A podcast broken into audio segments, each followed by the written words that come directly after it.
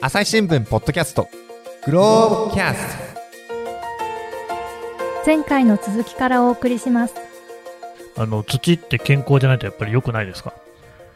そうですね。やっぱりあの、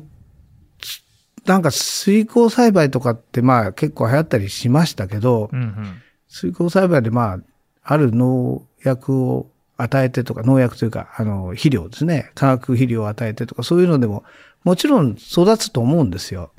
うん。でも、やっぱりあの、このなんかまあ複雑なあー生態系の中で、あの、まあお互いに作用、作用しながら育ってきたものっていうのは、まあいろいろいい面があるっていうのがですね、最近やっぱ科学的にも結構証明されてるっていうふうに言われてるんですね。例えばどんなことでしょいや、例えばですね、まあ、それはあの、有機農業についてなんですけど、ううんうん。まあ、有機農業もまあ、あの、一つのこの形にはなってますけど、あの、一緒にあの、取材に行ったんですけど、ロデール研究所っていうのがあるんですね。これはあの、はい。えーペンシルバニア州にあるんですけど、これはあの、有機農業のまあ、いわば、えー拠点として、すごい有名なところなんですよ。うんで、今年で創立75周年を迎えるところなんですけど、そこなんかやっぱり、あの、いかに、えー有機農業っていうのが人間の健康にあのいいかっていうのを、まあいろんな科学的なあの分析をしていて、で、かなり証明するようなデータが結構、やっぱりそろ、揃ってきてるんですよ。で、まあ何よりもやっぱり、あの、美味しいとかっていうこともね、あの、大事で、あの、そういうことを言う方ももちろん多いですけどね。うんうんうんうん。まあ、有機農業もさることながら、やっぱり耕さないね、農業、耕さない栽培ってことになったときに、そのメリットっていうんですかね、いいことはやっぱあるんですか？そうなんですね。だから、あの、耕さない農業も、あの、まあ、まず何のために耕さない農業をやってるかっていうと、うんうん。やっぱりまあ土を良くするためなんですね。でささっきも言いましたけど、もともとあの耕すようになったえー理由がまあいろいろありますよね。で、そういうことをあの続けてるとですね、やっぱりあの土壌が劣化して、それであの侵食したりとか、えー雨で流出して流れちゃったりとかそれから風で飛ばされたりとか、うんそれであの土がやっぱり悪くなってくるんですよ。だから、あの、まあ、いあの、スタインベックのあの、怒りのぶどうってあ、ありますよね。有名なね。有名なね。あれも、だから、あの、1930年代のあの、農民のことをね、うんうんえー描いてると思うんですけども、あの当時っていうのはもう本当にあの、えーどんどん入植して、うんどんどん開発して、えーやったおかげで、もう土の侵食とか、もうすごく、すごくて、で、あの当時はですね、あの、まあ、風で、あの、その中部あたりからの、あの、ダストボールって言うんですけど、そのう、ん。すごいその埃というか土ぼこりはい。が東海岸、ニューヨークとかワシントンの方まで行ってて、えーで、昼間でも電気つけなきゃいけないぐらいだったって言うんですよ。真っ暗だと。ええはあそそれで、それはやっぱり問題になって、そりゃそうでしょうね。ええでかなりそれは大きな問題になって、あの、まあ、アメリカのあの農務省もですね、ええそういう土の保護みたいなことを、まあ、言い始めたと。で、それって削れた土がた風に流されて、えー大気を汚して真っ暗になっちゃうってことですか？そうですね。すごいですね、うんそんなに削れるんですね。いや、本当に、まあ私その時代は よく知らないけど、でも、30年代ですいや、でもに、本当にあの、暗くなったっていうぐらいだから、まあ、大変だったんですよね。いい迷惑で。洗洗濯物ももう真っ黒になっちゃうし、みたいない話ですやつまり。土に良くないっていうのが、まあふね、普通に考えるとですね、それで作物が育たなくなるとか、土が痩せ細るみたいなこと言いますよね。まあ、それはそうですよ。土の養分っていうのは一定なんだろうから、それを取っていけばね、なくなる。だけじゃなくって、そういうその災害みたいなところでも、やっぱり土っていうのは、あ良い土じゃないと、そういうさっきのダストボールみたいなことが起きるわけですね。そうですね。だから、あの、どんどんどんどん、やっぱりあの、この間、私、取材してみましたけど、やっぱり、耕してる農地と耕してない農値は全然違うんですよね。どう違いますか？やっぱりね、あの、耕している農地は、まあ、結構硬くなってるとこ多いし、うんで、まあ、どうしてもそういうね、あの、水の浸透もですね、あの、お遅いというか、硬いから、あの、表面流れちゃうわけですうね。んだからまあ、乾きやすいし、なんかちょっと聞くと意外ですよね。だって耕した方が柔らかそうじゃないですか。そうじゃないんですね。そうなんですよね。だからまあ、普通、そう思いますよね。だから僕思いますよね僕も実は家庭菜園やってんですけど、ああ、そうなんですね。あのーもう一生懸命耕したんですよ。耕すとやっぱりふかふかになって、あ、いい土になったなと思って、ええ安心してたんですけど、いや、実は、これは、あの、土の中の生物を根こそぎ、あの、あしてんだなっていうのがね、今回よくわかりましたね。なるほどね。その見た目上は柔らかくなるんだけれども、実はえ微生物がいなくなったり、それこそ根っこがなかったりで、えー根本的なところではむしろ硬くしちゃってたと。そうなんですよね。いやー、すごい話ですね。うん。それでですね、あのーまあ、先ほどお言ったように、その農務省も、えー問題にするようになって、であアメリカですね。ええはい。アメリカではですね。で、まあ、耕さないっていいっていうことは、もう一定の、まあ、了解っていうかかなりあるんですよ。そういう意味では。まあ、日本で全然ないのが逆に不思議なんですけど、だってね、さ怒りのぶどうは1930年代って話だったから、ええもう随分歴史があるわけですね。そうなんですよね。うんでももちろん、あの、一方で、耕しながらやってきたんですけどね、もうアメリカもね。まあまあもちろんそうだけどやっぱり、えー一方で、その、えーまあ、土の劣化を防ぐために耕さないっていうことも見直されてきたのはもう確かで、うん。で、やっぱり最近、あの、増えてきてるのはですね、実はあの、その、後期栽培と、あの、除草剤の関係なんですよ。除草剤、ええ草を取る除草剤ですね。ええうんっていうのはですね、その耕さないというのはよく分かってきたんだけど、耕さないと、まあ、最初言ったように、その雑草にやられちゃううんうんわけですよね。そうですよね。じゃあどうしたらいいかと。はい。そうそう、まあ除草剤一番早いわけですよ。そうですね。えーだから除草剤撒くと。うん。で、除草剤撒きながら耕さない農業っていうのが、やっぱりアメリカは非常に多くてですね。うんうん。で、今もうあの、小麦とか大豆とか綿花とかトウモロコシを合わせた農地の、あの、半分、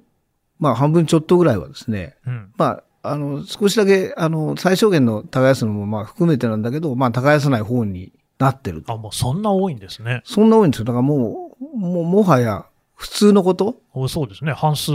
え超えるぐらいってことええですよね。え普通のことになってるんですね。うんで、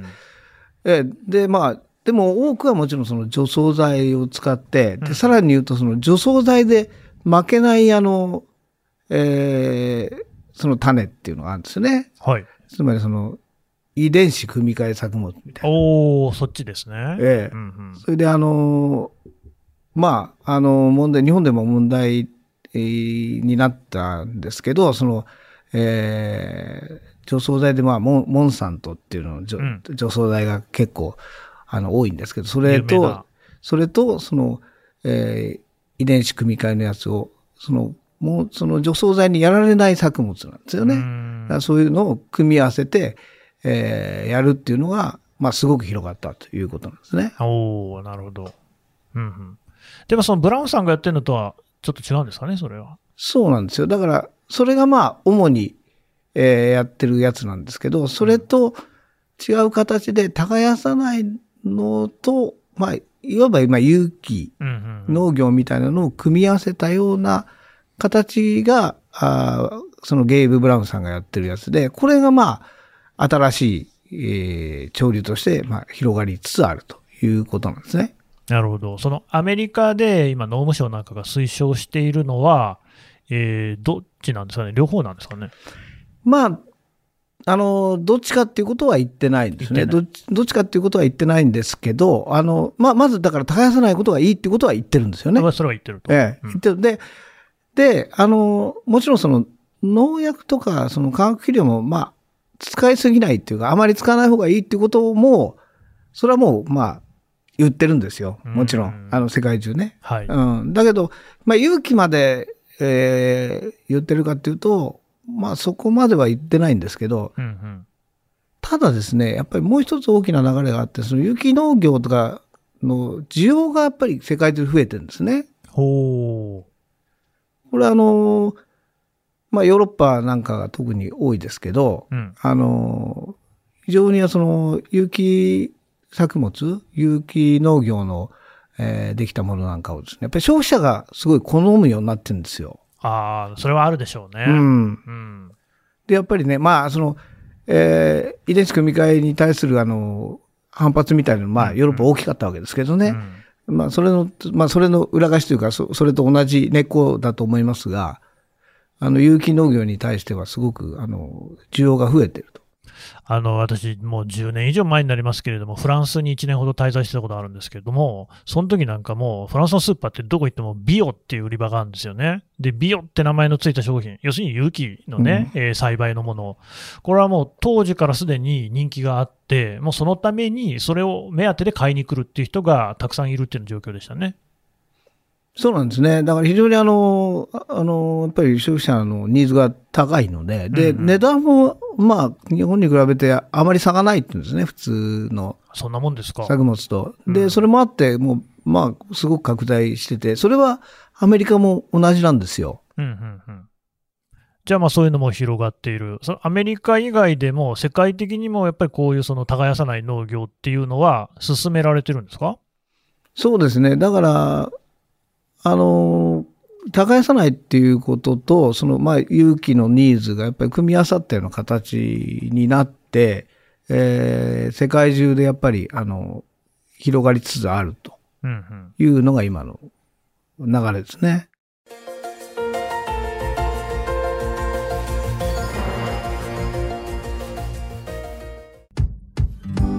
難しいニュースもポッドキャストで解説を聞くとちょっと理解できるかも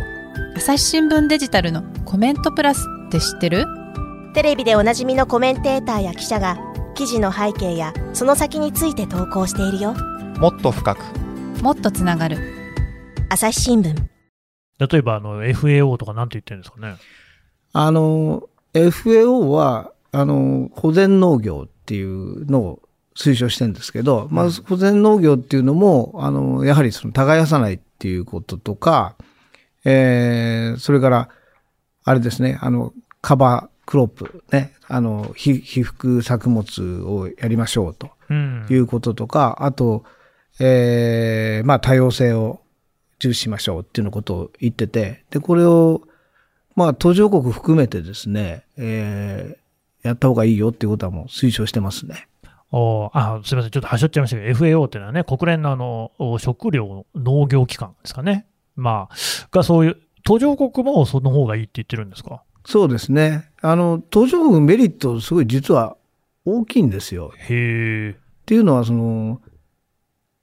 まあお金があんまりないから、その大規模なその農業機械とかもなかなか買えないし、そうですね。さらにそれを動かす、あの、化石燃料も高騰してますよね。そうなんですようね。ん。で、さらに言うと、その肥料もものすごい上がってるわけですよ。そうなんですよ。えーで、もう、ちょっとですね、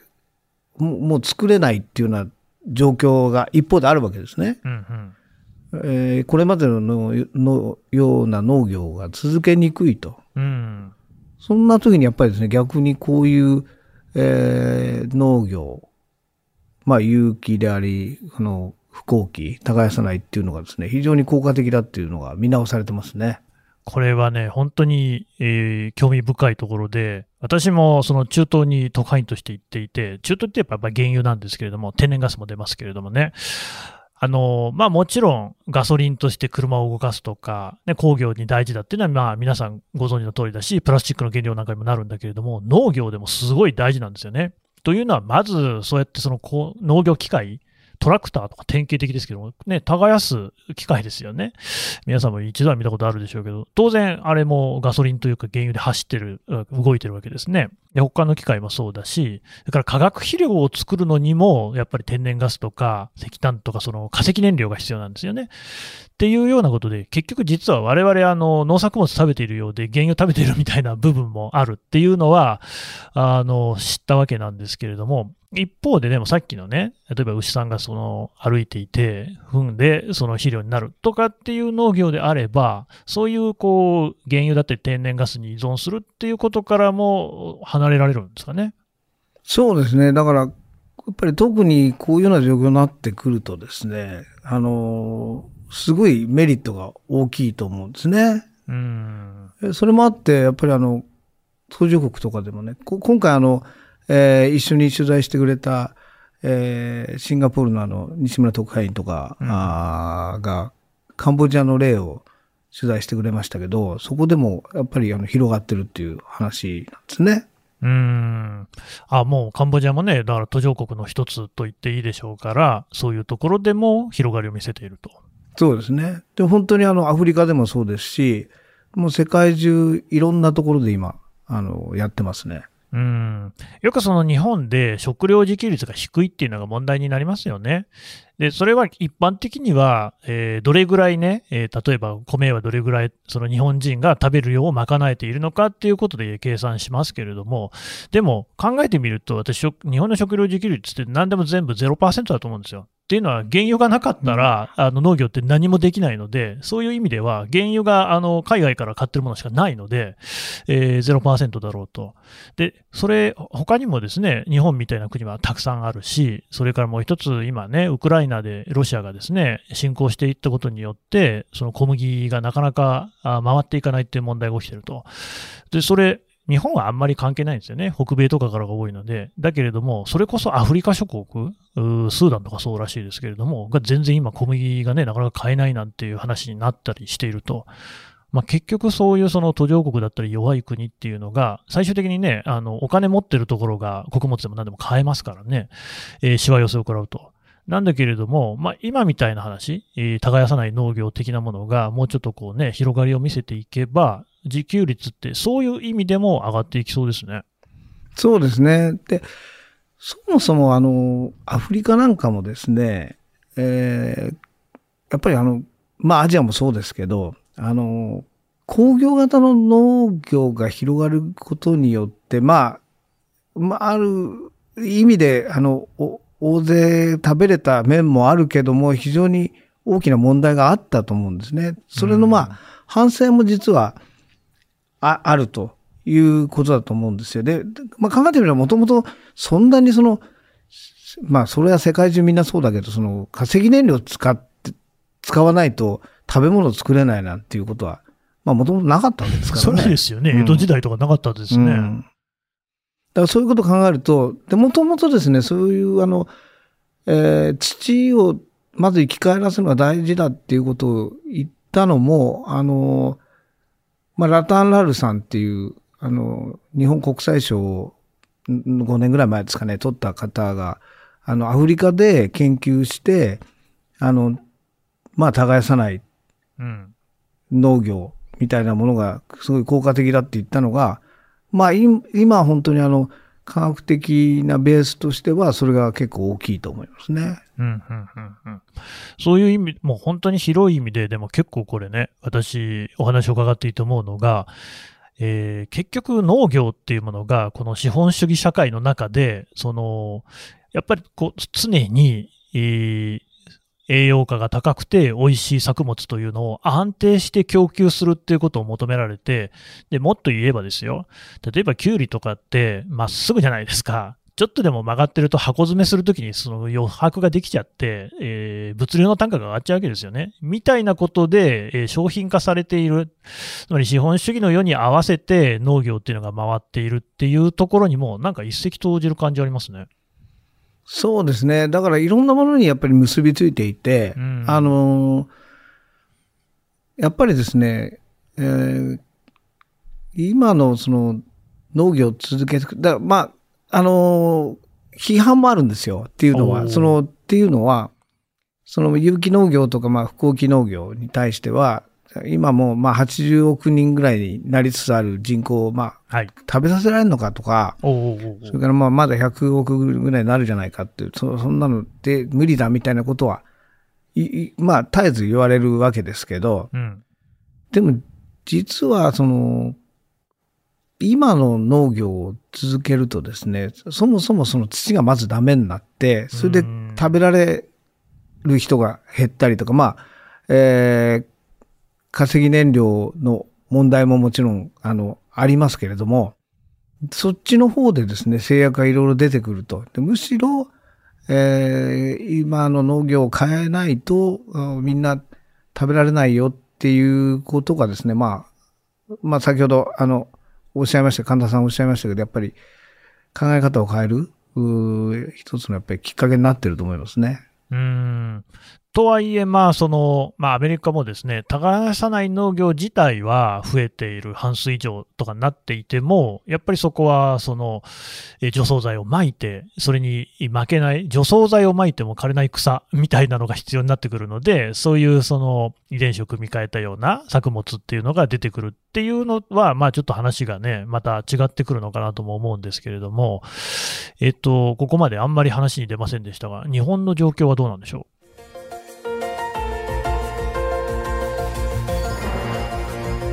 話はまだ続きますが、続きは次回お送りします。はい、えー編集員石井徹さんのお話を伺ってきました。さてね、石井さん、今回のお話もこれあのグローブプラスの方で記事としてまとめて読めるということですね。はい、あの、紙面の方では、あの、載っていないゲイブさんの、あの、インタビューとかもですね、詳しく載ってますので、うんあの、ぜひお読みください。はい、えー記事のですね一部にはこのポッドキャストの概要欄からもリンクを貼っておこうと思いますので、ぜひね目を通していただければと思います。石井さんどうもありがとうございました。ありがとうございました。はい、えー最後まで聞いていただきましてどうもありがとうございます。えー朝日新聞ポッドキャスト、そしてグローブキャストですね、今後もますます発展させて続けていきたいと思います。えーまずはですね、えーお手持ちのアプリからフォローしていただく、これ大変力になります。それとですね、えレビューをつけていただく、それからあの感想をですねお寄せいただきますと、こちらも我々励みになります。概要欄にお便りフォームというのを設けておりますし、ツイッター上にはね、コミュニティというものがあります。こちらもですね、ぜひご活用をいただければと思います。朝日新聞ポッドキャスト、朝日新聞の神田大輔がお送りしました。それではまたお会いしましょう。